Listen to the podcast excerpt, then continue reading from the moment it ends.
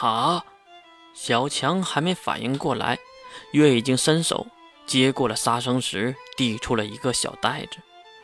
月当然是双手接住的，递给商人的时候，商人也是双手接的，不过腰都被坠弯了。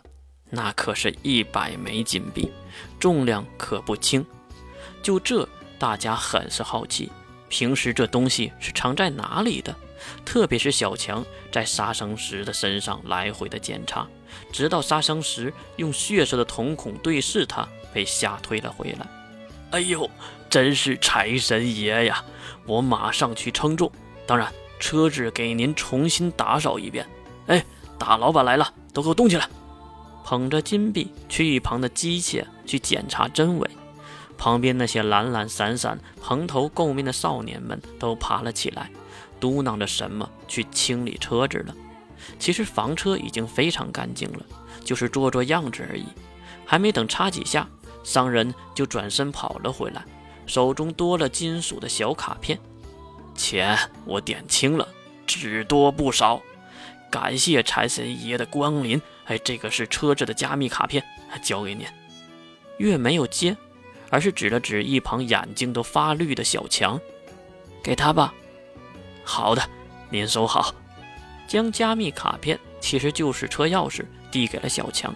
小强激动的马上就想上去兜风开一圈。不过大家都知道，其实买了车还要买更重要的东西，那就是金盒。其实金盒也不是便宜的消耗品。现在有两辆车了，那就要买双份的。这样好了，我们去买金盒，车子先放在这里，等我们回来开回去。如何？大家都很同意，只有小强掏出了自己全部的家当，大概七八枚的金币，想要递给月。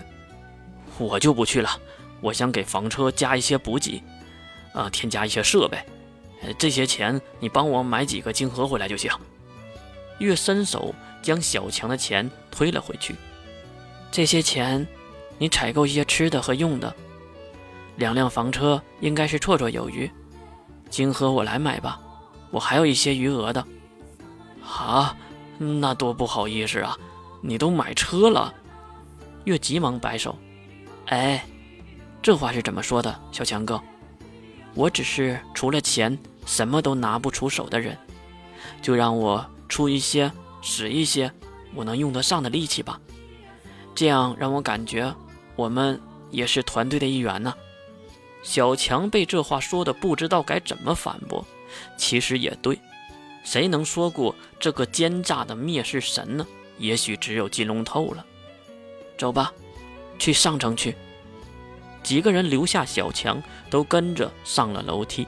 由于是战斗型的枪壳都市，内部采用了牢固的建筑方式，所以也就没有直上直下的电梯，只有钢铁穿插的楼梯。大概走了半个多小时，最后加纳背着艾丽森来到了上层。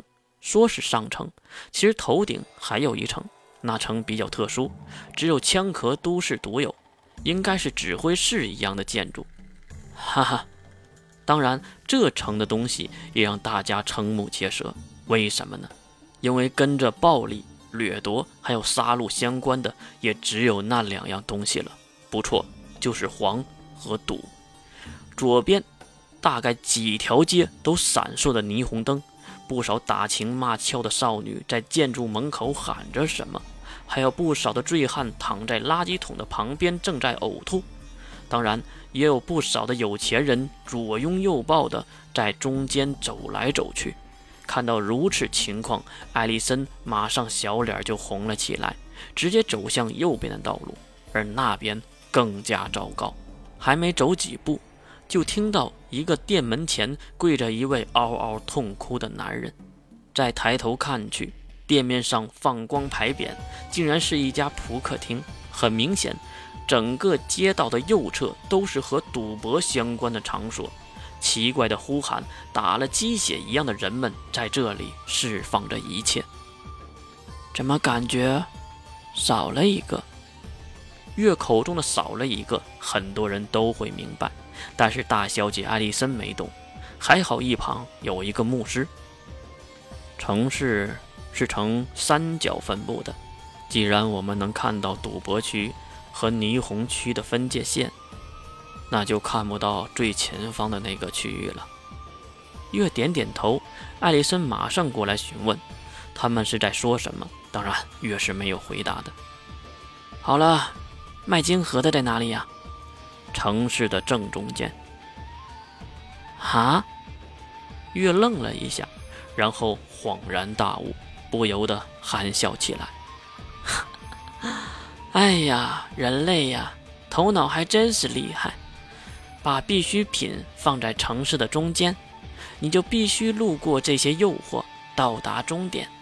即使这个时候要握紧腰带，保住自己的余额，可是买了金盒以后，会不会在回来的时候想潇洒一下，或者小博一下，以小博大呢？